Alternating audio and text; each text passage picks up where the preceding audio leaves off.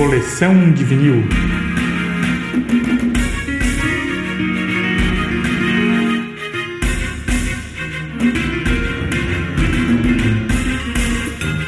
Olá galera, bem-vindo ao nosso podcast Coleção de Vinil. Nele, em cada episódio, vamos tratar da história que permeou a gravação de cada disco abordado. Vem comigo nessa história.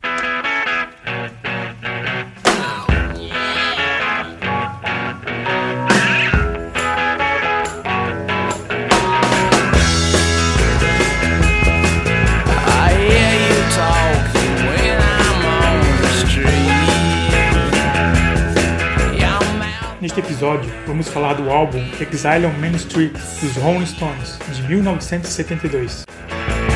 What's the matter with this boy? He don't come around no more. Is he checking out for sure? Is he gonna close the door on me? Naquele tempo, eles já carregavam o título de a maior banda de rock and roll do mundo, como um peso pesado que exibe seu cinto de campeão.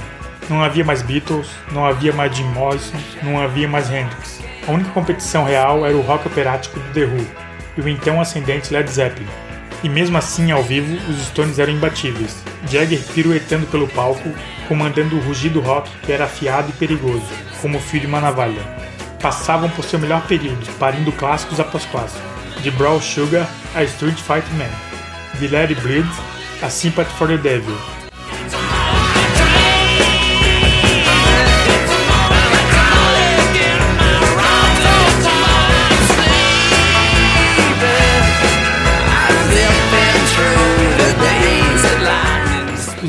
Da virada dos anos 60 para 70, progrediam artística e popularmente, como uma bola de neve.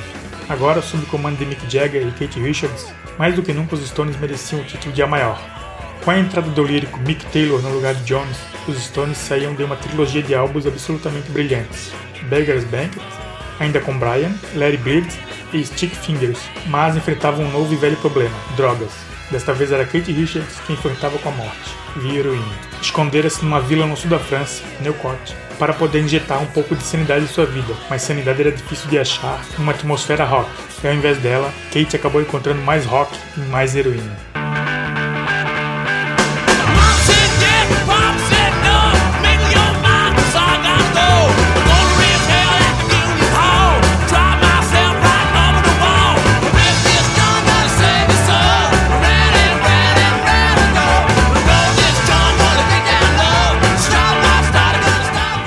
Kate Richards não saía de Neucourt para coisa alguma, os Stones mudaram-se para lá para poder gravar seu novo disco, cujo título balançava entre It e Jungle Disease. Chamaram o saxofonista Bob Case, o trompetista Jim Price, os tecladistas Nick Hopkins, Billy Preston e Dr. John. Ficaram trancados em Neucourt de julho a novembro de 71, quando saíram de lá para Hollywood, onde complementaram e mixaram o disco. Os Stones traziam nos braços material para preencher três álbuns. Acabaram optando por um álbum duplo e por um terceiro título, Exile on Main Street, e ofereceram ao mundo o disco mais denso, mais pessoal, mais intrigante, mais controverso de toda a carreira dos Stones. Quem ouviu Exile 72 amou ou odiou imediatamente. A maioria odiou, reclamou de falta de foco, mixagem lamacenta e encheção de linguiça. Erraram e acertaram. Primeiro, porque tudo isso era intencional. A massa sonora de Exile só podia ser penetrada a facão. Os vocais de Jagger foram enterrados mais do que o costume.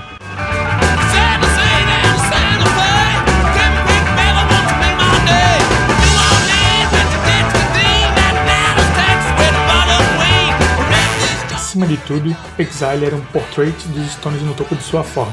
Quando os Stones resolviam se reunir no estúdio para fazer rock and roll, faziam o melhor rock and roll. Jagger explodia suas tripas em vocais insuperáveis, até mesmo por ele. Richards e Taylor trocavam riffs como guerrilheiros na selva. Bill Wyman e Charlie Watts sedimentavam uma construção crazy com uma argamassa indestrutível. Após Exile, tornou-se impossível reunir todos os Stones no mesmo estúdio. Depois de Exile, salvo faixas excepcionais como Start Me Up e Undercover, os Stones eram um arremedo dos Stones, e Exile era seu melhor testamento e o derradeiro epitáfio.